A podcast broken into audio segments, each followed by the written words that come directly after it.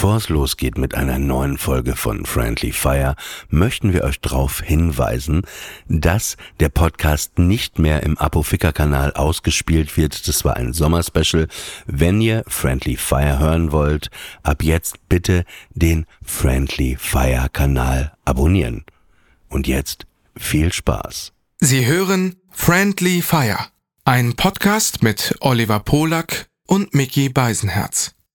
Für den Inhalt von Oliver Polak ist ausschließlich Oliver Polak verantwortlich.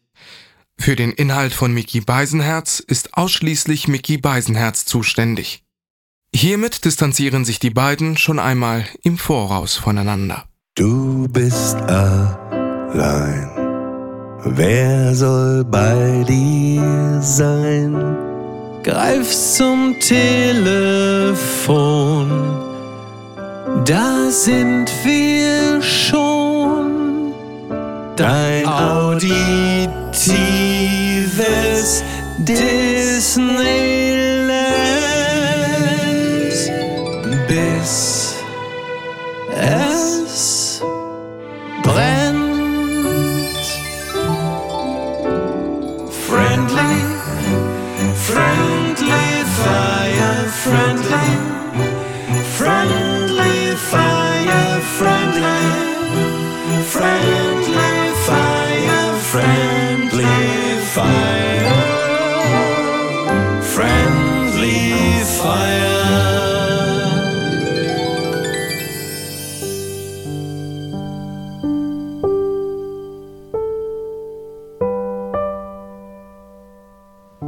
Ich habe hier gerade gesehen, dass die Bild-Zeitung eine Handvoll junger Männer feiert, als wären sie als hätten sie eine Mars-Mission erfolgreich hinter sich gebracht. Ich sehe nur hier in der Bild 600 Bier zum Frühstück. Fußballtruppe aus Baden-Württemberg bestellte sie auf Mallorca.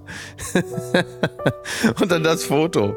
Als, hätten die, als hätte dich vor kurzem doch eine Münsteraner Kegelbruderschaft einen Puff angezündet. Aber die Bildzeitung macht dann so ein Foto von dem, als hätten sie wirklich, als hätte die, als hätte die NASA die da hingeschickt, um da hinzugehen, wo bislang noch kein Mensch auf der Welt hingegangen ist. Und zwar ins Bamboleo, um sich morgens zum Frühstück 600 Bier zu bestellen und die das, Bild macht ein äh, Foto von dem und die feiert sie halt komplett ab, weil sie sagen, so viel hat noch kein Mensch auf spanischem Boden gesoffen um die Uhrzeit.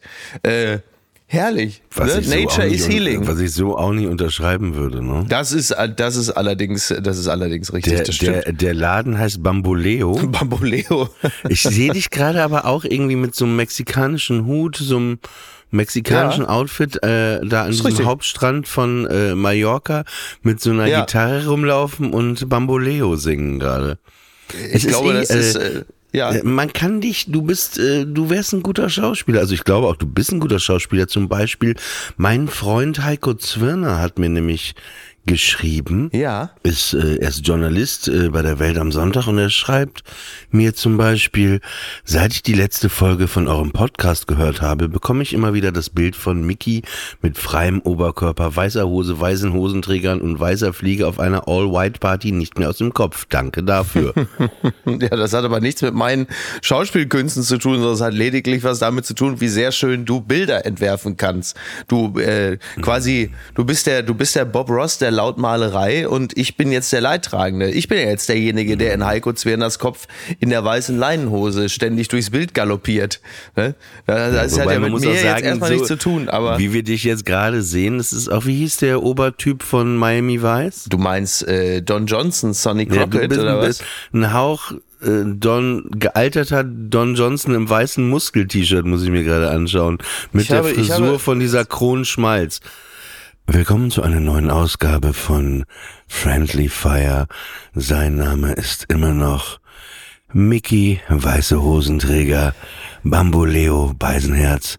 Mein Name ist, ähm, ja, äh, immer noch Oliver Robinson Club Polak. Ähm, ja, schön, dass ihr wieder eingeschaltet habt.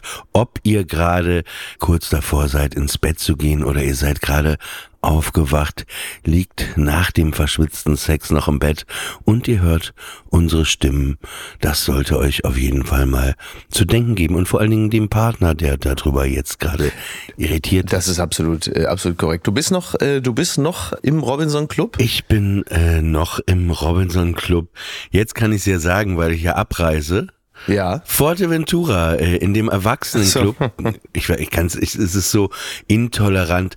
Candia, Yandia, ich weiß nicht mal, wie man das hier nennt. Candia. Das ist, das ist diese deutsche Arroganz, die man. Äh ja, das ist da, wo ich damals mit Mario Barth war, wo ich mit Mario Barth diesen herrlichen Urlaub hatte hier, da im Robinson Club in Candia.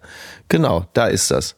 Und, du war, ähm, warte mal, du warst mit Mario Barth hier im Club? Ja, ich war mal dort 2006 oder so, glaube ich, 2005 mhm. oder ich glaube 2005 sogar, weil ich mich dort äh, zum Schreiben mit ihm getroffen habe in Vorbereitung einer Sendung und dann musste Ach, ich Er hat dir Gags geschrieben oder was? Ja. So, Siehst du, das wusste genau. auch niemand, genau ne, so dass du dir schon genau. 2006 von Mario Barth die Gags schreiben lassen ja. hast. Ja. Er hat mir Gags, er hat mir Gags geschrieben, als ich damals äh, den großen IQ-Test bei RTL 2 moderiert habe. Bitte lachen Sie jetzt. Und da hat Mario mir die Gags für die Sendung geschrieben, für die Moderation. Der große äh, IQ-Test bei RTL 2, moderiert von Sonja Zietlow und mir. Mhm. Unter anderem mit äh, Gina Lisa, die sich damals äh, gegen die Aufregung vor dem IQ-Test erstmal zwei Flaschen Sekt reingehauen hat. Spoiler Alert, es äh, gereichte ihr nicht zum Vorteil, was das Ergebnis angeht. Es war, äh, ich weiß nicht, ob es anders besser kurz. gelaufen wäre, aber auch Kadalot, auch Kadalot war von ihrem Ergebnis enttäuscht. Ey, es war doch noch nie in der Geschichte der Menschheit so, dass wenn jemand also sowas wirklich Wichtiges hatte, dass er ja. dann sich richtig einen reingehämmert hat. Also nicht so ein Gläschen, ne? ich meine so eine halbe Flasche, ja. fangen wir an, Flasche. Und dadurch dann plötzlich The Magic happened, oder? Ich möchte Lothar Matthäus an dieser Stelle ganz herzlich grüßen. Wo, wo, wo, hat der sich was reingeheimert? Ich dachte, du spielst auf unseren, auf unseren gemeinsamen legendären Kultauftritt an in der WM. Also ja, da können wir gleich noch drüber reden. Aber ey, ja. ich erzähl dir mal eine Horror-Lothar Matthäus-Geschichte. Das ist nichts Schlimmes. Also wir, wir, wir kriegen jetzt keine Anzeigen. Du musst. Ist das nicht Tautologie? Eine Horror-Lothar Matthäus-Geschichte? Das ist ja. ungefähr so, als würde man sagen, ich erzähle dir mal eine Geschichte von Boris Becker, wo er am Ende weniger Geld hatte als vorher. Also. Pass auf. Ja. That goes ähm, without saying. Mein Vater ist ja 2015 verstorben, ne? Ja. Äh, in Papenburg im Emsland und ich lebte zu dem Zeitpunkt in Berlin und er war in Berlin. Mhm. Und ähm, ich erinnere mich an zwei letzte Abendessen mit ihm. Das waren die wirklich letzten Male, wo ich ihn sah. Ja. Einmal war nachmittags, ähm, waren wir Mittagessen im Einstein unter den Linden mhm. und äh, da war ich, äh, genau mit Samira waren wir da, genau mein Papa, ja. Samira und ich. Und dann gingen wir gerade rein und draußen stand Jörg Tadeus mit dem Kamerateam ja. und wir kennen uns ja, wie, wie du ja auch weißt, schon seit ja. Jahren irgendwie äh, ich finde, ich wollte jetzt eigentlich Satz, den Satz sagen und mögen uns auch, aber ich finde immer, dass das, also es ist so, aber ich finde mhm. das auch immer so wack, wenn man das hinterher sagt. Das hat immer so was, sowas, als ob man so selber so ein Pico ist, dass man das jetzt auch noch extra betonen muss. Ne? Weißt du, was ich meine? Ja, wobei, ja, wobei es gibt ja auch Hab Leute. ich jetzt auf eine ganz ähm, schlaue manipulative Art natürlich auch gemacht, aber, aber ja, weißt, es gibt ja auch Leute, die man, es gibt ja auch Leute, die man kennt und gerade weil man sie kennt, natürlich dann eigentlich keine Chance mehr hat, sie zu mögen. Ähm, und äh, da mhm. ist es ja ganz gut, wenn man das zumindest mal, also ist aber der Transparenz hilft es, wenn man ist das, das Verhältnis das, was bei kurz uns klar bei Spotify unten äh, unter Friendly Fire als äh, Beschreibung steht. steht da nicht sogar sowas? Ja, irgendwie ja, ne? Ja, ja. Äh, pass ja. auf, dann war das aber so, mein Vater, wie, äh, Fernseh ist für den so mhm. eine wichtige Welt, Papenburg. Ja. Und äh, dann kam Jörg halt, hey Olli, umarmte mich und mein Vater, ich merkte, wie ihn das freute, ne, weil er kannte ja. Jörg halt aus dem Fernsehen ja. und dann und dann sagte er doch zu Samira danach, also sagte, guck mal, Oliver, alle kennen Oliver, ne, hat sich richtig gefreut so. und ja. es war mich mich hat nur gefreut, dass mein Vater sich so gefreut hat und ja, ähm, verstehe ich. Dann äh, jetzt kommen wir zu dieser Lothar Matthäus Geschichte. Dann waren wir ja. an einem ja, an dem letzten Abend, wo ich meinen Papa eigentlich gesehen habe, paar Wochen vor seinem Tod in Berlin, am mhm. Kudamm bei einem Italiener essen. Der ist auch relativ bekannt. Ich komme nicht auf den Namen. Meine Mutter, mein Vater und ich, mein äh, russischer Onkel, äh, sein Sohn mhm. und seine Frau. Und ich habe zu dieser Familie, also so mütterlicherseits eher, ja, kein richtiges Verhältnis. Okay. Äh, und mein, mein Onkel kann man auch sagen, ist schon echt ein Assi, ne? Also der ist ein richtiger Assi immer gewesen, so Ja. auch. Das ist aber nicht der Onkel, der dir auch mal, ist aber nicht der Onkel, der dir auch mal eine geschmiert hat oder so, ne? Da gab's doch mal, gab's nicht auch mal irgendeinen Onkel, der mal handgreiflich wurde? Nee, nee, ich hab's mir immer gewünscht, aber nee, nee, Okay. den gab's nicht, den gab's nicht. Das, äh, Okay, dafür, okay. Handgreiflichkeiten gab's bei uns in der Familie nicht. Ich muss dabei übrigens einen Gag. Aber was hat es denn mit, habe ich jetzt, habe ich jetzt Lothar Matthäus verpasst? Was, nee, der kommt ja was noch, kommt ja noch. Ach so, ich wollte gerade sagen. Aber da an dieser Stelle mit handgreiflich geworden fällt mir ein Gag von Dave Attell ein, der mal gefragt wurde, wann er seine erste sexuelle Erfahrung hatte, so als Jugendlicher. Er sagte, ich war zwölf, äh, das Einzige, woran ich mich erinnere, ist, dass mein Vater eine Kamera aufgebaut hat und dann wurde ich ohnmächtig. Auf jeden Fall, wir saßen da in diesem italienischen Restaurant und mein Onkel ist schon die ganze Zeit irgendwie ein bisschen auf Krawall gebürstet, mein Vater ein sehr harmoniebedürftiger Typ. Und dann kam da halt Lothar Matthäus rein, beziehungsweise jemand, der aussah wie Lothar Matthäus. Und dann äh, guckte ich rüber, ich so, guck mal, da sitzt Lothar Matthäus. Und jetzt pass auf, das ist so absurd alles. Und äh, es führt uns nämlich in den Robinson Club noch. Und dann, dann sag ich, ey geil, Lothar Matthäus. Und mein Onkel mit seinem russischen Akzent, nein, nein, nicht, nicht Lothar Matthäus. Ich so, ey, das ist Lothar Matthäus, willst du mich verarschen? Dann ging das so hin und her. Und dann sagte ich, okay, wir wetten jetzt. Um was? Ich so, ja, er sagt 100 Euro. Ich so, okay, 100 Euro, ich schlag ein, ne? Und mein Vater hat sich schon aufgeregt, ne, weil er dachte, ich habe kein Geld. Er so, nein, das geht doch jetzt nicht. Und das, das tat mir auch so leid, hat sich aufgeregt, aber ich habe mich dazu hinleiten lassen, weil ich wusste, es ist Lothar Matthäus.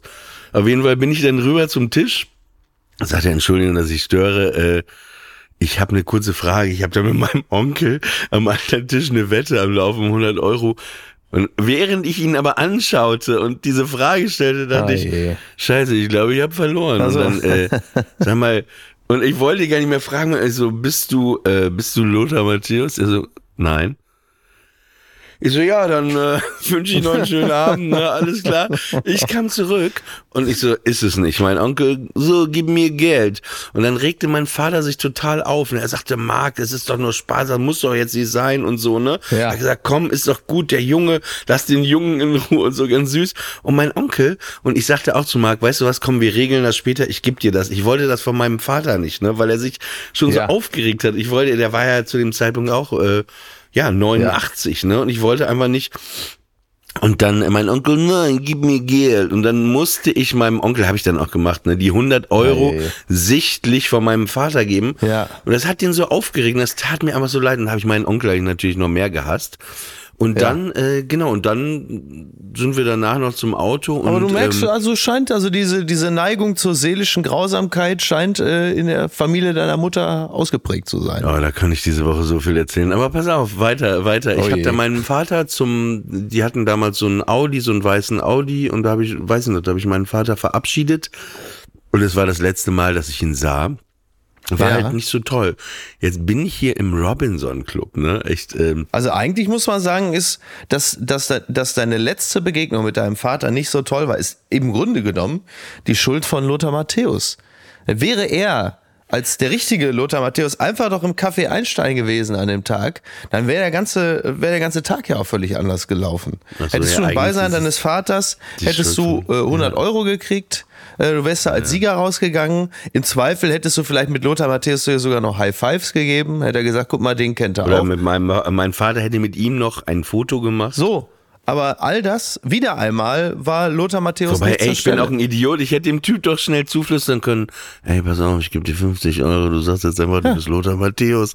Das Ja. wäre noch lustiger. Lothar Matthäus wieder mal wie im Champions League Finale 99, als es wichtig war, äh, hat er sich verpisst. So, Naja, also pass auf, auf jeden Fall bin ich, bin ich jetzt hier in diesem Robinson Club.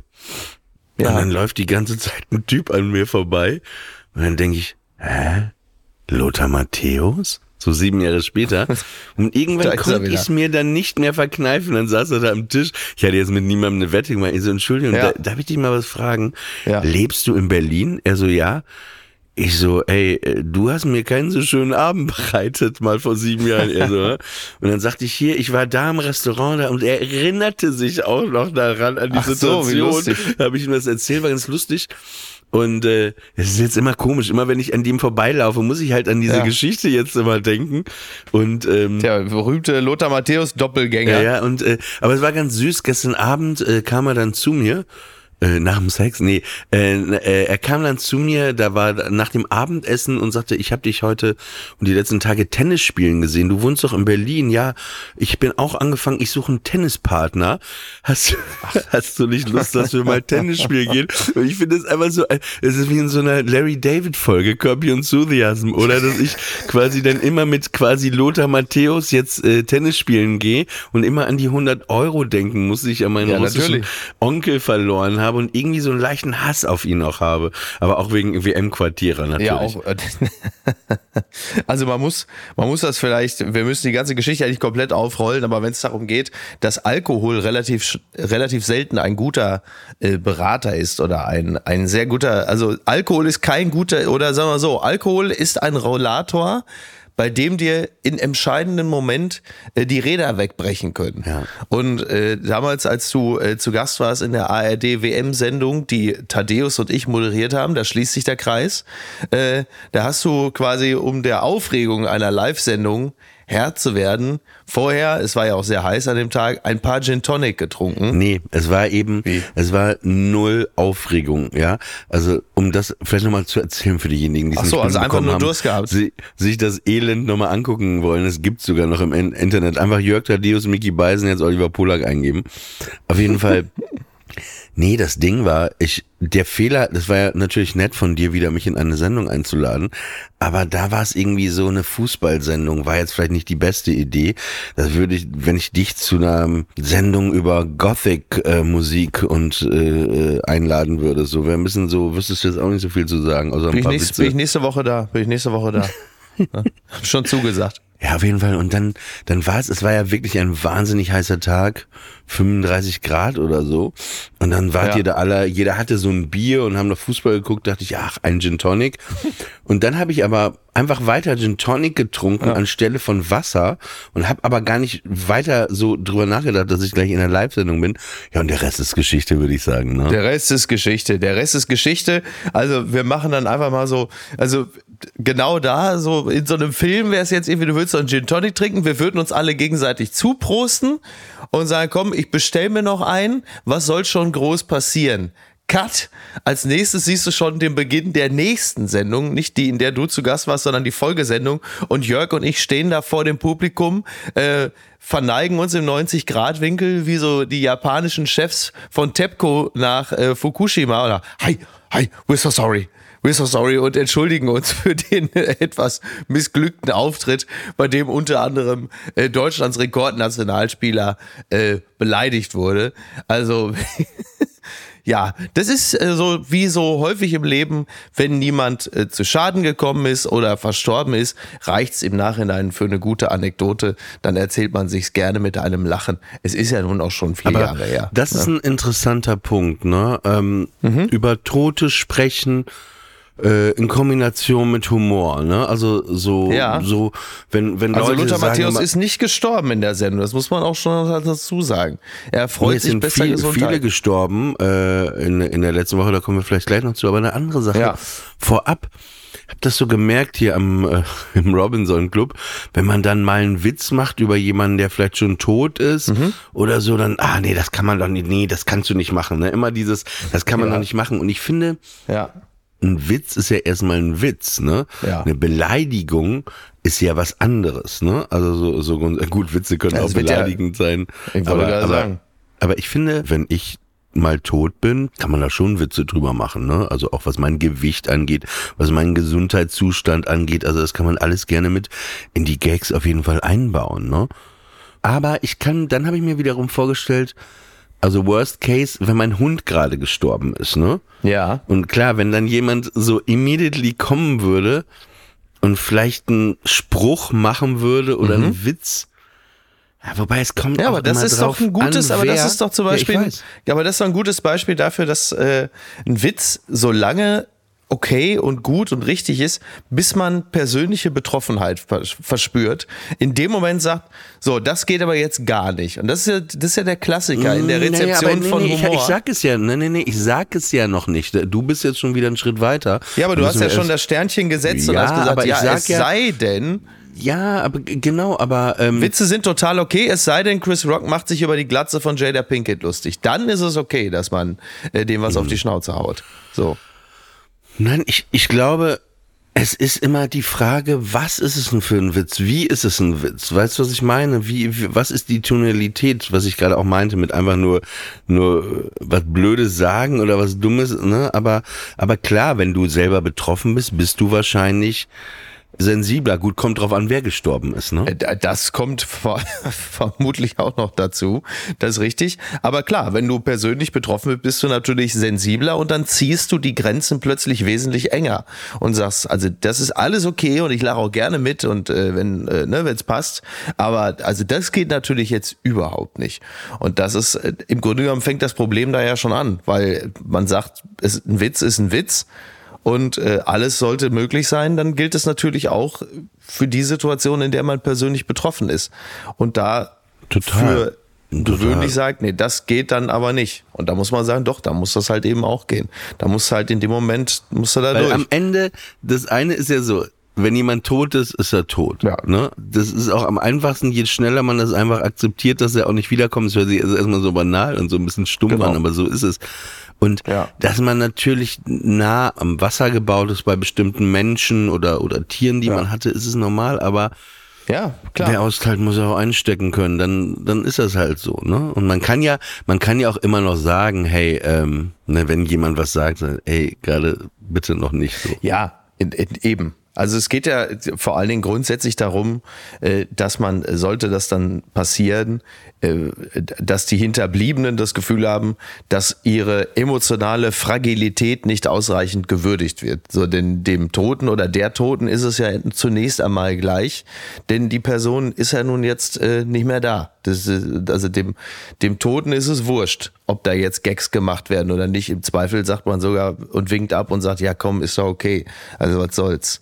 So, abgesehen davon ich glaube, ist es Lu, immer Lu, auch noch, ja. Lucy Kay hatte mal eine Nummer darüber, dass wenn er tot ist, man ihn nochmal vergewaltigen kann, alles mit ihm machen kann, weil er ja tot ist, ne? Also so, er geht da wirklich ins Extrem, ne? Dass ihm das alles scheißegal ist. Ja, am Ende äh, freut man sich wahrscheinlich als verstorbene Person so oder so noch über die nette Erwähnung, weil man zumindest ja nochmal, das ist ja, das ist ja äh, auch ein bisschen von Menschen, die narzisstisch veranlagt sind wie wir, ja auch nochmal ein entscheidender Faktor. Wenn Gags drüber gemacht werden, wird man zumindest noch erwähnt. Ist ja auch ganz schön, dass man nicht komplett aus dem Gedächtnis verschwunden ist. Selbst wenn einem äh, postmortem die Strapse angezogen werden und man sagt, naja, gut, äh, ist jetzt vielleicht nicht besonders würdevoll, aber zumindest findet man noch statt. Bei mir wäre es eher so, dass man die mir die dann äh, äh, im Leichenhaus erstmal wieder ausziehen müsste. Das ist absolut korrekt, ne?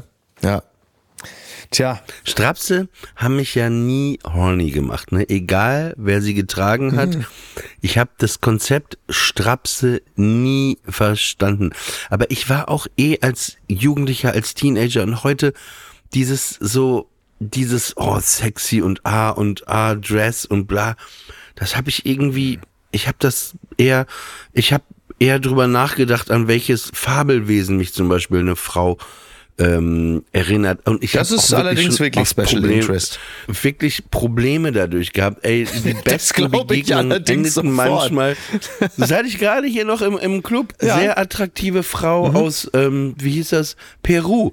Genau. Und dann habe ich gesagt, ja, wenn sie ein Tier wäre, also auf jeden Fall ein Erdmännchen, ne? Also die hat Und sie sagte, I'm just here for cleaning. I'm just here for cleaning. Please put your clothes on. I'm just here for cleaning. Du bist ne? so ein kleiner. Und du bist da hinter ihr hergestiegen in dem Look, in dem du mir da gerade gegenüber sitzt, in Unterhose und das, dem T-Shirt. Das, das, das, will, will, mich an. Das ist natürlich schwer für dein deutsches State of Mind, ja.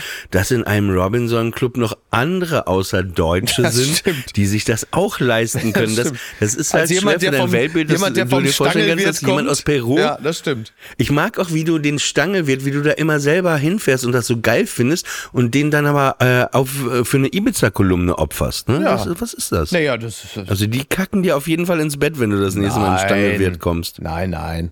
Ich werde da natürlich auch mal wieder hinfahren, ist ja völlig klar. Weil das äh, ja mitunter ja auch äh, ganz schön ist. Aber äh, ich kann halt nur Niki nicht mitnehmen, weil die dann nämlich, wenn ich mit dem Schwattkorb dann da durchlaufe, dann hast du ja sofort drei, vier von den Besuchern, die Niki so am Arm festhalten im Restaurant und sagen, ich habe gerade schon bei einer Kollegin von ihnen noch eine Cola bestellt. So, und das ist dann halt einfach unangenehm. Ne? Da muss man also aufpassen, dass man schon. Hast du gerade mit dem Schwachkopf der Durchlaufe gesagt? Schwattkorb, nicht Schwachkopf. Was ist los mit dir? Ja. Schwattkopf. Ja, ich war zu lange im Ruhrgebiet. Ich war zu lange im Ruhrgebiet. Ja, ich komme ja gerade erst aus dem Ruhrgebiet. Das muss ich jetzt erstmal wieder Ähm, rauswaschen. Nein, aber, aber, aber vielleicht noch, noch einen Mhm. Schwenker äh, hier zum Robinson Club. Also man merkt schon, das ist so sehr, die sind, also es ist ganz, ich habe einen italienischen Tennislehrer ja. Und ähm, wir sind jeden Morgen auf dem Platz und der kümmert sich immer um einen Papagei. Rio heißt der Papagei. Ich habe dir, glaube ich, ein Video ja, geschickt. natürlich hast du das. Und der sitzt immer an seinem Tenniswagen, weil, weil äh, der redet gerade mit seinem eigentlichen Besitzer nicht mehr, der Papagei. Ah, ja. Weil der eigentliche Besitzer war drei Wochen in Urlaub gefahren und der Papagei ist richtig sauer auf wirklich? den. Der hat dem schon das halbe Gesicht wohl zerhackt und Ah, ja. richtig aggro.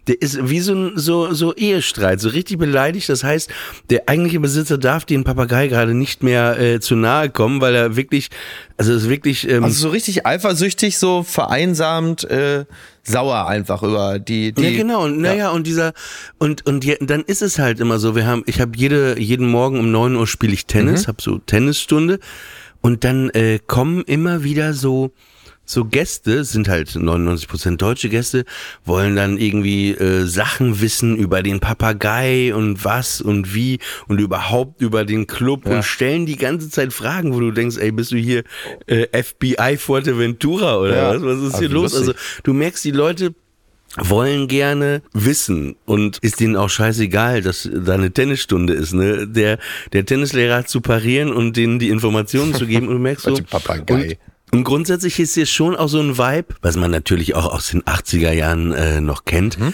Dieses, ich habe hier für meinen Urlaub bezahlt, so. das ist hier, das, das steht mir zu. Ja. Aber es ist eben, es geht eben noch so einen Schritt weiter, finde ich manchmal so, weil wirklich, es ist alles deutsch, so, so, wo man denkt, ja, was Hitler irgendwie nicht geschafft hat, Ja. so einzumarschieren in diese ganzen Länder, Ja. dass das so, so ein bisschen wie so ein Trostpreis ist, dass man es gerade mal geschafft hat, diese Robinson-Clubs überall zu haben, wo man sagt, aber hier, das ist meins. Also ist der Robinson Club so eine Art. Äh, was ist denn das für ein Geräusch da im Hintergrund? War das jetzt Kindergeschrei oder war Äh. das der Papagei? Das ist die, die Frau auf Peru, die ich äh, festgebunden so. habe am Ach so, Balkon. die verstehe. hängt da jetzt. Nee, Quatsch, äh, das ist so, das ist so, ich weiß nicht, wie die Vögel hier heißen, aber sehr interessant äh, mit den Schnäbeln. Sehr spitze, lange Schnäbel. So eine Mischung aus Storch, Pelikan, Varan und Erdmännchen. Ah ja, versch- ah, oh, jetzt wird's grad sagen, interessant. Äh, nee, ist das so eine Art Colonia äh, Dignidad, so eine, so eine deutsche Enklave da irgendwo in Fuerteventura. Und du bist vielleicht, vielleicht wirst du da noch so eine Art Sektenführer oder so. Wenn du noch eine Woche da bleibst, Ja, das- dann sehe ich dich plötzlich da in so einem Naja. weißen Gewand, wie du dann so diese ganzen Deutschen da in dem Club mit dem Papagei natürlich auf der Schulter, das ist völlig klar, wie du die dann alle so, so dirigierst und sagst, heute machen wir dies, heute machen wir Es das. hat schon so einen Hauch Kolonialzeit Genau. hier auf jeden Fall. Und jetzt marschieren wir alle Also Richtung, und jetzt marschieren wir alle von hier, also von Chandia Süden, marschieren wir alle Richtung Norden, Richtung Coralejo und dann übernehmen wir die komplette Insel. Aber ich, So. ich krieg's gerade nicht hin. Ja. Ich will jetzt hier auch keinen Mist, noch mehr Mist erzählen. aber es wird ja gesagt, dass Hitler sich hier irgendwann, glaube ich, versteckt hat. Wo, auf Fuerteventura? Ja, aber nicht im Robinson Club. Ich sehe, wie er jeden Abend. Hitler? Leila, Leila. Hitler hat sich, Hitler hat sich auf Hitler. Sag mal, der Hitler, nee, sag mal, das war auch, das war auch Also du willst, du willst mir jetzt, Blut du auf. willst mir jetzt erzählen, äh, jetzt kommt Na, warte, Olli, ich- ich Olli google, Pola, Guido ich Knopf google. 4.0 erzählt mir jetzt, dass Hitler sich längere Zeit im Robinson Club auf Fuerteventura versteckt hat. Auf Deswegen- Fuerteventura des- in der Sauna, in der Sauna versteckt. versteckt hat. Deswegen begrüßt der Papagei die Tennisschüler auch immer mit einem freundlichen Heil Hitler! Heil Hitler! so halt, ne? Ja. Herzlich willkommen! Oh Gott. Herzlich willkommen auf Fuerteventura! Wollt ihr den totalen Krieg? Und alle schon Und dann so. singt hey. er noch das Robinson Club Lied. Hier bin ich, Robinson. Ich lauf der Welt davon. Gibt es das Lied? Okay, warte. Äh. Ja. Ja. Gibt es dieses Oh, Lied? hier schreit jemand, hier ruft schon jemand, ich soll ruhig sein. Siehst du, du weißt, Ach, du wie? bist in Das haben Deutschland sie dir ge- angekommen. ja? In ja, ja, ich hab's gerade gehört. Das geht aber auch ein bisschen leiser. Ehrlich? Oh Gott. Ich schwör's jetzt schon. Ich dir, ich hab's, ey. Aber wieso sind die denn um 9 Uhr, wir, wir nehmen auf um 9.47 Uhr am Samstag, wieso sind die denn um Und 9.47 Uhr? Gleichzeitig, gleichzeitig so ein Husten, so eine Fluppe im Maul. Ich könnte jetzt, Ach, aber das großartig. Kabel ist, Ja, aber so stelle ich mir das so auch vor. Aber müssen die nicht längst am Pool sein und die äh, mit den Handtüchern die Liegen belegen? Also die sind doch jetzt eigentlich nee, normalerweise. irgendwie, ähm, ja? Ist da ausreichend? Ja. Okay, also dann präsentier mir mal deine Rechercheergebnisse. Im Sommer 15 produzierte History die mehrteilige D Dokumentation Hunting Hitler. Siehst du Bilder? Äh, Hitlers Flucht, Wahrheit oder Legende, Teil 6 der Staffel befasst sich mit Spekulationen über die Villa Winter Ja. und das umliegende Gelände findet sich eine Darstellung. Weiß ich. Danach gehören sowohl der Bau Casa Villa 45 als auch Nazi-Größen äh, äh, sollen sich da versteckt haben. Aber warte, das ich, Hitler, warte. Hitler, Hitler. Okay. Gott, ey, Hitler. Vielleicht war der Führerbunker auch in Wirklichkeit in, auf Fuerteventura. Also es, ich weiß jetzt nicht, ob es Hitler gerade war, aber so. es war, es wird gesagt, Hitler, dass sich hier hochrangige Nazis Tomato, auf jeden Fall versteckt ne? haben. Ja. ja. Hitler, äh, Goebbels, äh, Sch- Schleier, äh, irgendwer wird das schon gewesen sein. Am Ende war es wahrscheinlich Rex Gildo. So irgendwie so völlig, kommt hier was völlig anderes bei raus. Ja? Mario Barth hat ja auch so manchen Spitznamen schon gehabt. Am Ende werden da Dinge auch einfach vermischt und äh, kommt dann, sowas kommt dann dabei raus, ne? Das ist immer mein Lieblingsmoment, wenn du Tiere nachmachst und denen so ein, eine Seele auch gibst. Also ich finde, das ist das Lustigste. Ich würde mir so wünschen, Ja. wenn ich mal im Kölner Treff bei dir zusammen sein würde, Ja. dass du als dieser, dieser Papagei vom Robinson Club mit mir reden würdest die ganze Zeit. Ach so, ja. Stimmt. Du, es ist alles. Hallo, Herr Polak, also die, die Interviewfragen, alle als dieser Papagei. Du, alles. Und am Ende alles immer denkbar. so ein Heil Hitler. Ja. Ja, das vielleicht dann doch eher nicht. Ne? Vielleicht solltest du dann vor der Sendung zwei Flaschen Ja, das Alkohol wäre trinken. vermutlich besser. Also wenn äh, Das Schlimme ist, wenn ich da sitzen würde und du würdest sagen, ja, Oliver, du hast ja ein neues Buch geschrieben über Paris. Ja. Erzähl doch mal. Ich, und wenn ich dann sagen würde, kannst du noch mal das Papagei bitte sagen, bitte? Du würdest das wahrscheinlich noch machen Wahrscheinlich. und wieder Ärger bekommen. ja, also ich kann dir, ich kann dir nur dringend raten, also dieses, Mhm. dieser seidene Faden, an dem deine Teilnahme beim legendären Kölner Treff hängt, äh, der, der darf jetzt natürlich nicht reißen. Ne, Indem man da schon solche Gedankenkonstrukte Hoffen aufbaut. wir einfach mal, dass niemand von deinen äh, äh, Chefs, Ja. äh, Chef ist ja bei dir auch, wie heißt die nochmal? Chefinnen, äh, das auch Chefinnen. moderiert? Eigentlich, ähm, ich bin ja da in einem äh, Matriarchat. Bin ja gut eingebettet in einem östrogenen Zirkel. Das heißt, äh, ich habe dort ausschließlich äh, weibliche Chefs, was sehr gut ist. Also ich kann da nur Bestes drüber berichten. Aber das war ja Zeit, es war ja Zeit meiner beruflichen Tätigkeit sowieso fast immer so, dass ich äh, immer äh, unter weiblicher Führung gewesen bin. Auch, auch bei dir zu Hause, ne? Wirklich, das zieht sich durch. Also das war äh, Früher Oma, Mama, Genau. äh, genau und heute äh, auch, ne? Immer, bei dir in Hamburg. immer, immer, immer, immer. Auch, äh, auch während des äh, während des Zivildienstes hatte ich einen äh, eine Chefin, Frau Funke, die hat dann so 15 Typen dirigiert und äh, super Frau, so so ein so ein 1,80 Meter Kabachel, der halt einfach so mit all ihrer schon körperlichen Kabachel. Präsenz, äh, die alle ähm, super im Griff gehabt hat. Und dann andererseits, aber sie war ihrerseits halt eben auch so eine wirklich tolle Frau. Äh, und alle haben sich wirklich alleine schon für die zerrissen, weil die einfach so so super gewesen ist als Chef. Und äh, während meiner Zeit beim Radio hatte ich ja auch eine Geschäftsführerin und eine Abteilungsleiterin. Und auch das war äh, super und äh, ja infolgedessen hatte ich eigentlich immer wieder in erster Linie äh, Chefinnen und kann da äh, nur das nur das Beste drüber sagen. Aber deswegen sind halt so viele, auch deshalb, sehr oft so. deshalb sind aber so viele Diskussionen über Frauen in Führungspositionen äh, von mir natürlich immer nur, ja, also dass, das, äh, dass es da Handlungsbedarf gibt, da gibt es ja nun Statistiken drüber. Aber ich selber kann das natürlich aus der Empirie nicht bestätigen, weil das für mich immer schon so gewesen ist. Also war für mich schon immer normal. Das war, also für mich gab es ja in meinem persönlichen Leben jetzt eigentlich Hause nicht auch. diesen, diesen Leerstand. Ja, bei euch zu Hause, das weiß ich allerdings auch, ja. Das ist richtig, wobei das nicht unbedingt ein positives Beispiel für, weil äh, es, es wird ja gerne äh, impliziert, dass mit einer weiblichen Führungsperson irgendwo automatisch Empathie, Wärme, Fairness und Fürsorge Einzug halten und das kannst du ja vermutlich nur äh, mit Abstrichen Wärme, bestätigen. Fairness und Fürsorge. Ja, das ist ja wohl, also das kann man ja nur teilweise. Also. Ja, viel passiert diese Woche, äh, was mich gestern, man sagt kalt erwischt, äh, aber es hat mich nicht kalt erwischt, weil ich wusste das seit Jahren, dass der Mann schon alt ist, mhm. aber ich mochte den irgendwie, obwohl ich ihn gar nicht sehr nah kannte. Ja. Es gab eine Begegnung, äh, Rolf Eden ist gestorben. Ach so, ja. Genau, ja. Äh, Rolf Eden ist gestorben. Für diejenigen, die ihn nicht kennen, er war so er hieß immer Playboy Rolf Eden, war in den 80ern, also das Maskottchen von Berlin, kann mhm. man sagen, auch vom Kudamm, ne, hatte die, die Diskothek, weltbekannte Diskothek. Also er war eigentlich das erste Berghain, ne? Das Big Eden. Quasi, ja, ja in gewisser Hinsicht, ja, ja absolut. Ich glaube, er hat ja sowieso in den, ja. was, in den 60ern dann so diese Disco-Szene in Berlin überhaupt richtig aufgezogen. Er hatte doch, glaube ich, fünf mhm. oder sechs Läden, ne? Ja, war, war, Spannender war halt so ein Playboy. Also seine Geschichte ist, glaube ich, seine Eltern gerade noch geflüchtet vor den Nazis, aber nicht nach Fuerteventura, sondern nach Israel, mhm. wo er in einem der Kriege... Sechstagekrieg doch auch, ne? Ich glaube, es war oder der Sechstagekrieg. Ja oder sieben. Ich, ich muss jetzt mal nachgucken. Acht, sagen wir acht ja, Tage komm, Krieg. Komm naja, auf jeden Fall da, ich weiß, äh, ich glaube auch sechs Tage Krieg, gekämpft hat und er ist dann irgendwann zurückgegangen wieder nach Berlin. Da gab's, glaube ich, auch, ähm, die hatten so ein Ding am Laufen in Deutschland, glaube ich, dass man 5000 Mark Begrüßungsgeld bekam, wenn du jüdisch warst und wieder zurückgekommen bist nach Deutschland. Äh, auch ein bisschen strange auf jeden Fall. Allerdings. Das ist so wie Frauen haben freien Eintritt in der Disco und kriegen ja. ein gratis Getränk so, ne? Ja. Um dann wieder belästigt zu werden. Sehr lustig. Auf, auf jeden Fall kam er zurück und ich habe eine Geschichte mit ihm erlebt. Ja. Oder zwei. Ich wusste äh, lange Jahre äh, gar nicht, dass der auch jüdisch ist und so. Und dann war ich mal am Kudamm, gerade als ich nach Berlin kam vor 18 Jahren.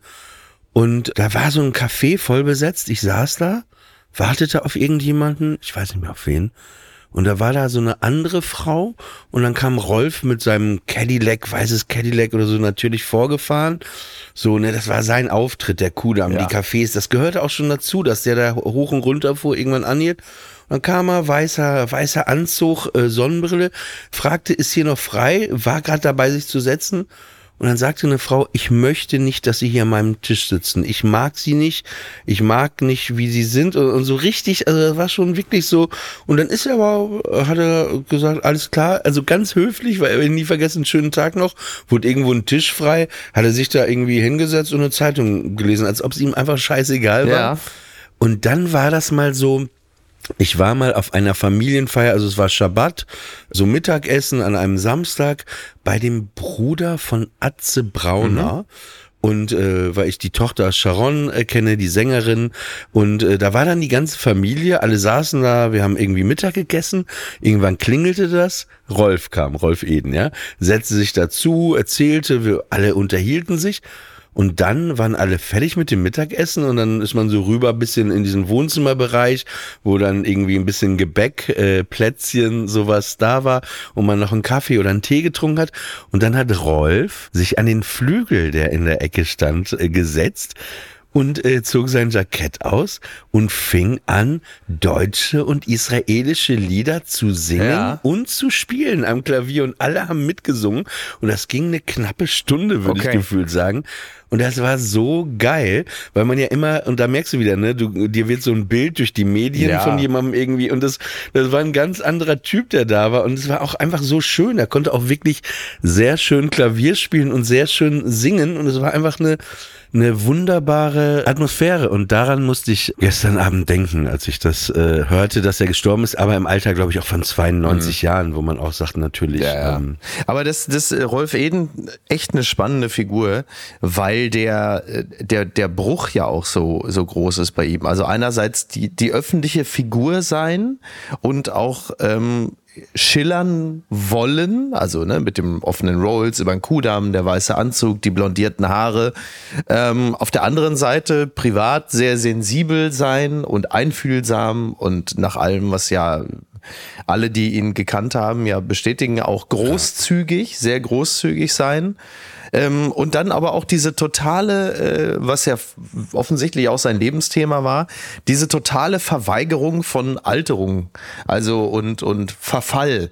Also was sich ja daran festmacht, dass er ja offensichtlich ein Riesenproblem damit hatte, A, auf Beerdigung zu gehen und B, ähm, auch Siechtum, also kranke Freunde äh, im Krankenhaus besuchen, dass er das äh, ja konsequent verweigert hat, aber dann lieber aus der Distanz sich darum gekümmert hat, indem er das Ganze ähm, finanziell unterstützt. Also lustig, du kennst die Geschichte auch, das, äh, das wäre jetzt auch das gewesen, mhm. was ich erzählen wollte, was auch bekannt war, so es war jetzt kein Geheimnis, dass er eben, er wollte nicht über Krankheit sprechen, ja. über diese ganzen Sachen. Er sagt, er wollte, er wollte, was ich aber auch sehr gut verstehen kann, weil ich sage sag mal so, es muss, ich, es gibt eben diese Interpretation, die du sagst, er wollte dem Tod nicht nah sein, mhm. aber ich glaube auch dem Negativen, ne, dass er einfach gesagt hat, pass auf, ey, ich will da gar nicht drüber reden, über diese ganzen negativen Sachen. Ich helfe gern, eben, dafür war er bekannt, dass da konnte fast jeder zu ihm kommen und er hat einfach irgendwie dann, aber er wollte nicht drüber reden. Genau. Was ich eigentlich grundsätzlich auch eine gute Sache finde, dass man sagt, ey, keep okay. it up, ne? Ja, klar. Naja, absolut. Aber keep it bright, keep it light. Genau, genau. Aber es ist natürlich, aber es ist natürlich gleichzeitig eine Verweigerung äh, den Realitäten des Lebens gegenüber, was ich überhaupt nicht äh, schlimm finde, sondern sehr, sehr nachvollziehbar. Wir alle machen das ja bis zu einem gewissen Grad, dass wir uns versuchen abzulenken von dem nicht schönen, von dem dramatischen, von dem äh, bedrohlichen. So, und das hat er halt einfach dann äh, in großer Konsequenz durchgezogen, dass er natürlich ähm, es gibt auch ein schönes Kapitel in dem Buch äh, Geschlossene Gesellschaft von Dennis Gastmann. Sowieso ein tolles Buch, kann ich empfehlen. Und da hat er unter anderem halt eben auch Rolf Eden besucht, der äh, sich zunächst einmal intensiv äh, daran äh, festgehalten hat, äh, die Rolle des Besteigers zu geben, des, äh, des Potenten. Und ähm, Gastmann das immer nur zur Kenntnis genommen hat, dass da jemand offensichtlich sehr, sehr starkes Interesse daran hatte, zunächst einmal äh, die Rolle des Liebhabers immer wieder unterstreichen zu wollen und äh, dann irgendwann, als er das dann so durchgekurbelt hatte, dann irgendwann anfing, dann seine sensible Seite zu präsentieren. Also als ging es erstmal darum, für die Öffentlichkeit diese Rolle durchzuziehen und dann irgendwann aufzuweichen und zu sagen, so jetzt lasse ich dich mal hinter diese Fassade blicken. Und das ist bei ihm schon ganz spannend und äh, er hat es halt einfach nur, er hat es halt einfach wirklich konsequent durchgezogen bis hin zur Karikatur, während wir als, äh, sagen wir mal, Normalsterbliche da vielleicht etwas früher das dann äh, beenden und sagen, okay, komm, das kannst du ja jetzt auch nicht die ganze Zeit machen. Dann wird's ja dann irgendwann auch albern. Aber ähm, die Beerdigung deiner Oma war ja am Donnerstag. Wir hatten ja, genau. glaube ich, einen Tag vorher geschrieben. Hast du, hast du, ähm, ja, da hat sich so doof an Lust drüber zu sprechen, also weil du bist ja im Netz da auch so ein bisschen offen mit umgegangen oder auch hier im Podcast. Deswegen. Ah also ja. es ist so, so, so blöd die Frage, aber eigentlich. Wie war es? Wie war es? Mhm. Wie, also wie war es äh, für dich? Ja.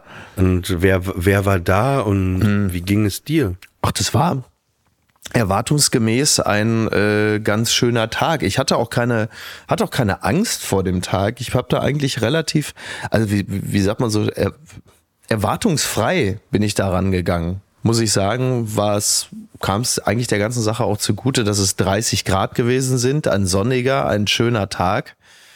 Anders als damals. Wie spät, wie spät war die Beerdigung? Also wir waren um äh, 13 Uhr in der Kirche und dann war ungefähr so eine ja. halbstündige Andacht in der Kirche und dann geht es halt geschlossen raus von der Kirche, ungefähr so die 400 Meter rüber zum Friedhof und äh, dann wurde die äh, Urne äh, in die Erde gelassen und das war, war, äh, war eine ganz schöne, ganz würdevolle Andacht. Deine Oma wollte, wollte verbrannt werden? Ja, also so, sie, das Interessante ist, sie hat sich eigentlich zu Lebzeiten nie wirklich ernsthaft darüber Gedanken gemacht. So die, also als, als hätte sie das immer so auch so weggeschoben, wobei sie ja äh, durchaus auch willens war, aus dem Leben zu scheiden. Trotzdem hat sie sich über solche Sachen nie wirklich ernsthaft Gedanken gemacht. Und ähm, also mussten das dann andere für sie machen. Und ich hatte ja meine, äh, hatte ja meine Tochter dabei. Also es ist ja das erste Mal, dass sie auch mit dem Thema äh, Tod in dem Sinne einer Beerdigung konfrontiert gewesen ist und dann überlegst natürlich im Vorwege, ähm, soll sie, soll sie nicht, aber sie selber wollte das auch, sie hatte Lust darauf und das war auch gut so, dass sie dabei war so dass sie das einfach mal erlebt hat. Das sieht sie ja nun auch relativ selten, dass äh, sowohl ihr Vater als auch die anderen Verwandten plötzlich da stehen und sitzen und weinen oder schluchzen, was äh, ja a mir unvermeidlich erscheint und äh, B ja auch total gut und richtig ist. Also ich selber habe das ja bei mir auch, ich besitze da einigermaßen gefasst in der Kirche, aber trotzdem gibt's dann irgendwann den Moment, dann, wo dir die Tränen kommen und wenn du dann so geschlossen dann aus der Kirche rausgehst und äh, der Moment näher rückt, dass du dann wirklich final die Person zu, zur Erde lässt, da sah ich mich dann auch diesen Gang entlang gehen und plötzlich hörte ich mich selber schluchzen. Und du denkst so, oh, wo kommt das denn jetzt her? Und ähm, ja, und das Kind, interessanterweise, weil die ja so ein fröhlicher Charakter ist, du merkst richtig, wie dieser kleine siebenjährige Mensch dann versucht, irgendwie so Niki und dich irgendwie dann auch so aufzuheitern und lenkt dann so ab. Und sie hatte so eine Muschel, die sie gemacht hatte. Ihre Mami und sie, da stehen die Namen drauf und die sollen dann dem, dem Grab quasi beigegeben werden. Und dann hatte sie diese Muschel in so einer kleinen äh, Plastiktüte, wo sie dann plötzlich dir dann draußen vor der Kirche was von dieser Tüte erzählt, dass sie da Luft gefangen hat und dass da aber in der Tüte so kleine Löcher sind, die Luft nicht. Und du denkst, wo, was erzählst du denn jetzt von dieser Tüte? Aber klar, sie will halt einfach nur ablenken und will dir irgendwas erzählen, damit du, ja, hier, guck mal, die Tüte. Du merkst, dass sie selber natürlich auch versucht, damit umzugehen, äh, mit dieser Situation, die gerade für sie ja auch ungewohnt ist. Und dann äh, bist du auf dem Friedhof und dann lassen die beiden äh, diese beiden, ja, was, was sind es dann? Ähm, Totengräber, sagt man ja sonst, ne? Oder was sind es dann? Sargträger sind es ja nicht, weil es ja nur eine Urne ist. Die lassen dann die Urne zur Erde und dann passt die Urne aber nicht so ganz. Die wird dann durch einen Kranz in die Erde geschoben und dann passte die Urne aber nicht so ganz durch den Kranz, so dass sie dann noch so ein bisschen nachdrücken müssen und dann denkst du dir auch, ja, wann habt ihr erwartet? Die ist 97 geworden. Meinst du, ihr kriegt die jetzt so einfach unter die Erde? Die, die wehrt sich natürlich noch und ähm, und dann, ja, klar, ne, Erde drauf, äh, ein paar Rosenblätter und dann war's das halt so. Und ähm, ja, es ist alles, alles seltsam, aber war eine schöne, war eine schöne äh, Beerdigung und die ganze, die ganze äh, Gemein, Gemeinschaft ist dann rüber ins elterliche Haus. Da ist ja dieser große Garten, den kennst du ja auch. Und da wurde dann, war dann in Anführungsstrichen die Nachfeier. Und das war ein sehr schöner Tag, weil halt ganz viele junge, aber ältere auch da gewesen sind. Also so eine große Familienfeier mit Freunden und Bekannten und Verwandten und äh, größeren und kleinen Kindern und das hatte schon, das hatte schon einen schönen Charakter. Das hatte sehr viel Leichtigkeit und äh, das war äh, also auch für so ein Kind als in Anführungsstrichen Einsteigermodell, äh, was solche äh, Feiern angeht, war es mit Sicherheit das Beste, was man machen konnte. Ähm, ich finde immer der extremste oder ein sehr intensiver Moment auf so Beerdigungen ist genau das, was du gerade beschrieben hast. Wenn der Sarg oder in diesem Fall die Urne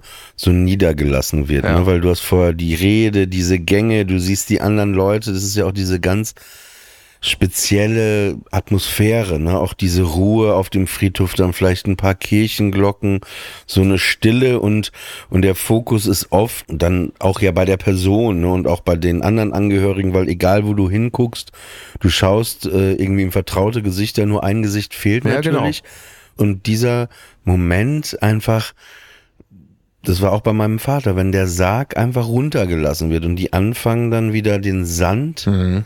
drüber zu schütten, dann, dann weißt du, ja, genau, das ist jetzt äh, real, das ist jetzt vorbei, das ist äh, ja, das ist genau, das, das, das, das Ende jetzt für das Leben dieser Person. Das begreift man ja gar nicht so wirklich. Das geht ja für mich jetzt auch. Und es war ganz schön, dass wir das äh, also bei Oma zu Hause gemacht haben im Garten, weil du bei dieser Feier, die dann auf der Terrasse war und im Garten und so, hattest du im Grunde genommen das Gefühl, ja, irgendwo dazwischen sitzt sie jetzt gerade mit ihrem Glas Ramazzotti und prostet irgendwelchen Leuten zu und lacht und erzählt irgendwelchen Quatsch. Und das kriegst du natürlich nur dort, wo sie halt immer gewesen ist. Und so ist diese Person äh, wie so eine Art Phantom irgendwo dazwischen. Du gehst so durch, du gehst so da durch und guckst hier und guckst da sitzen welche, da sitzen welche. Ja, da vorne habe ich gerade auch mal gesehen, die sitzt da irgendwo da vorne. Und natürlich ist sie nicht da. Aber irgendwie dann auch schon. Das einzig, also es gibt mehrere interessante Sachen, aber was wirklich interessant ist, ist, äh, dass Kinder wie meine Tochter, das ist ja auch spannend, wie dann so ein Kind ganz vieles reproduziert, was sie von Erwachsenen schon gehört hat, dass sie dann sagt, nein, ich gehe mit auf die Beerdigung, weil ich möchte Oma noch mal äh, schönen Dank sagen für die schönen Jahre, die wir zusammen hatten, wo du denkst, ach guck mal, das ist doch ist doch schön begründet von dem Kind. Und sie sagen dann so ganz viele Sachen, die man eigentlich dem Kind sagen würde, um das Kind zu beruhigen, damit sie sowas ganz gut übersteht. Während das Kind dann einfach ganz viele Dinge reproduziert und schlau daherredet und Sätze äh, zitiert, die man ihr wahrscheinlich irgendwann mal gesagt hat. Das Einzige, was so ein Kind wirklich nicht zusammenkriegt, zumindest meines nicht, ist der Umstand, warum jemand verbrannt wird. Also diese Trennung zwischen dem Körper als leerer Hülle, die äh, bereits verlassen wurde von der Seele und äh, halt eben dem Geist. Das kriegt sie, das hat da so richtig gemerkt, das war eine Irritation. Also warum wird jemand verbrannt? Äh, Klammer auf, fragend, das tut ihr doch weh. Fragezeichen. Und um das zu erklären, äh, das ist natürlich ganz schwierig. Vor allem müsste es dann ja äh, auch noch anfangen zu erklären, was mit dem Körper sonst so passiert, wenn er unter der Erde ist. Mhm. Also die ganzen biochemischen Prozesse. Und das willst du einem Kind und übrigens dir selbst auch ersparen, äh, da näher drauf einzugehen. Ich wüsste auch gar nicht, jetzt ich habe da auch schon mal drüber nachgedacht. Ich merke auch, ich will das gar nicht entscheiden, weil ich finde beides, beides irgendwie äh, gruselig mhm. äh, an Vorstellungen. Aber ich verstehe als Kind, dass sich Feuer, Brand, Hitze ja, natürlich noch genau. mehr abschreckt. Das wirkt auch wie so eine Gewalttat. Das ist so wie so eine postmortale Gewalttat, mhm. dass man jetzt da jemand mhm. verbrennt, weil das muss ja heiß sein, das muss ja wehtun. So. Ähm, bei der Andacht vorher in der Kapelle, ne? Ja. Wer hat denn da eine Rede gehalten? Ähm, der Pfarrer hat eine Rede gehalten. Also der hat, äh, der hatte ein paar Informationen und der hat dann quasi die Andacht gehalten und somit dann in seine Predigt dann halt biografische Daten und ein paar binnendynamische Wegmarker dann aufgeführt. Das war gut. Kannte er deine, deine Oma? Ja, er kannte auch. Er war bei ihr auf dem äh, 90. war er da. Insofern kannte er sie und hat das auch gut gemacht und es war auch äh, in Ordnung. War, war irgendwann mal, gab es irgendwann den Gedanken bei dir, dass du vielleicht da auch was sagen wirst? Den Gedanken gab es schon. Das wäre aber meines Erachtens echt nur vonnöten gewesen, wenn einfach niemand irgendwas gesagt hätte. So, weil das ist äh, also äh, in unserer Familie beziehungsweise in der Familie auch meines Vaters neigt jetzt auch neigen auch nicht alle dazu, jetzt groß irgendwelche Reden zu halten. Und ich selber hätte diese Situation auch gerne vermieden. Also ich finde es immer ein bisschen seltsam, dass dann ausgerechnet der Typ vom Fernsehen derjenige ist, der als erster aufzeichnet und sagt, Leute, ich äh, halt jetzt mal hier einen Vortrag. Also wenn diese Situation sich irgendwie äh, vermeiden lässt, dann gerne. Aber in diesem Falle war das ja gar nicht nötig und dann ist auch gut mhm. so. Kann ich nachvollziehen. Ich glaube, bei meinem Vater war es auch so. Der Rabbiner hat da irgendwie ein paar Worte gesagt, der kannte ihn auch nur ja. flüchtig. Und ich finde, also manchmal ist es auf jeden Fall schön, finde ich, wenn man nochmal so das Leben so durchgeht, aber ich war auch in so einem Zustand, wo du auch mal denkst, ey, ja ja, dann ist das jetzt halt so. Genau. Ne? Also viele wussten auch, also bei meinem Vater war es so, wer er war. Was lustig war, wo wir gerade hier gerade äh, diese Stimme vom Nachbarbalkon kam, das war wirklich so bei unserer, ähm, wie nennt man das, Leichenschmaus mhm. da. Wir waren in so einem äh, ja, Restaurant, auch da waren vielleicht 50 Leute noch im Beisammensitzen, es gab irgendwie eine Suppe ich glaube sogar eine, eine Spargelsuppe, weil mein Vater die da immer so gerne gegessen hat und dann irgendwie noch was anderes und dann war das so, dass so eine gute Bekannte, ne? Also dann war das mhm. so ein paar Leute gingen schon, die stand da am Tresen und man muss dazu sagen, wir haben auch eine Anzeige geschaltet in der Ems-Zeitung, eine äh, Todesanzeige. Also meine Schwester, quasi ihr Mann, meine Mutter, ich, ne? Und wir haben das eine ganze Seite gemacht. Ich habe so gesagt, ey, ich habe zu meiner Mutter gesagt, das war auch so ein bisschen meine, also meine Idee ja. ist so, ey, wir machen da für Papa eine ganze Seite, so Ja. einfach, ne, weil irgendwie die Bedeutung so, äh, und dann stand die da echt auf dem, auf dem Ding, sagte, ja, also, das fand ich ja nicht gut hier, ne? Also mit der, äh, mit der Anzeige, also nee, das sowas muss ja nicht sein, ne? Ja. Also da war ja ein bisschen übertrieben und so, hörte auch nicht auf und dann ja, Wahnsinn. Ja, hier ne, mit dem Essen heute, also das war ja auch schon mal besser hier. Ne? Also da finde ich, also da hätten sie, und wo du da echt Schamlos, denkst, so, ey, ich habe meinen Vater so von drei, also Ja. so entsteht aber wieder Comedy. Ja. Ne? Also ich bin ja nicht mal sauer oder Ja. so, ne?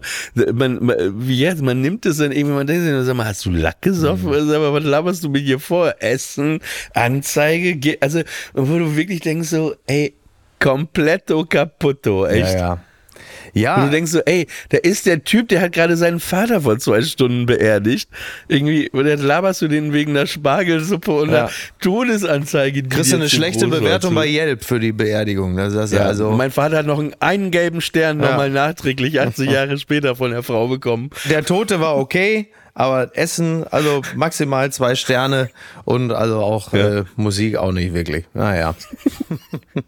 Sind wir so, schon wieder am Ende Ja. angelangt. Ähm, ich hätte gerne noch über, aber da sprechen wir dann nächste Woche drüber, über, ich kann seinen Namen nicht aussprechen, der in New York gestern Salman Sal- Rushdie. Salman Rushdie Ja. äh, wurde, also jetzt, also wir haben es glaube ich vor paar Stunden Genau. erfahren äh, oder gestern Abend, ich war, Ja. äh, vor paar Stunden, er wurde auf jeden Fall in New York äh, bei, während einer Lesung mit einem Messer Genau. angegriffen. Ja. Und äh, genau, aber, aber lass uns da vielleicht nächste Woche drüber sprechen. So machen wir das. Was machst du jetzt? Ich werde jetzt auf den Markt gehen, wie Männer meines Alters das machen. Ne? Da gehe ich schön an die äh, zum Fischhändler und äh, Mhm. versorge mich mit Fisch. Danke wieder fürs Einschalten. Äh, Friendly Fire, Mickey Beisenetz, Oliver Polak, wir freuen uns immer wieder. Und eine äh, wichtige Information nochmal zum Schluss. Wir haben jetzt ja Oh die ja. Sommerspecials, vier Stück, gesendet im Apofika-Kanal, Apokalypse und Filtercafé. Wenn ihr uns weiterhören wollt, wäre es toll, wenn ihr unseren eigenen Kanal abonnieren könntet, Friendly Fire. Und äh, da seid ihr dann immer über, über, das ist quasi Mickey Beisenherz Backstage. Ne? Das also bei Apofika exakt, habt exakt. ihr ihn, habt ihr die Bühne, Ja. ne? da ist ja immer der lustige Molch. Freundlich und souverän und hier wird, wird mir dann Genau, regelmäßig und von hier Olli wird mir lässt dann, er ganz Genau. tief äh, in seine Abgründe äh, blicken, lässt Friendly sich Fire ab könnt und ihr mal zu sehen, wie mal das Arschloch wirklich ist. lässt sich manchmal von mir auspeitschen. Ja. Also, wenn ihr weiter Bock habt auf uns, Apoficker behalten, aber Friendly Fire abonnieren, Genau. weil wir nicht mehr im Wir Apoficker werden da Kanal wieder sein werden. exklusiv auf diesem Kanal senden. Ja. Und sonst werdet ihr das einfach verpassen. Naja, schade, ne? Und in diesem Sinne ein äh, schönes Restwochenende und äh, oder einen Resturlaub und äh, oder eine gute So, Woche. können wir jetzt und, langsam mal. Äh, bis dann. Ciao.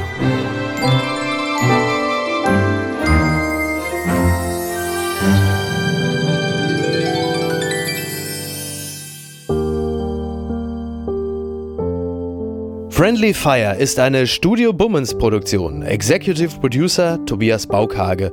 Produktion Hanna Marahil und Inga Wessling. Ton und Schnitt Fabian Seidel. Und einen besonderen Dank an Aerobik für die Musik und an den lieben Edin Hasanovic für das Entree.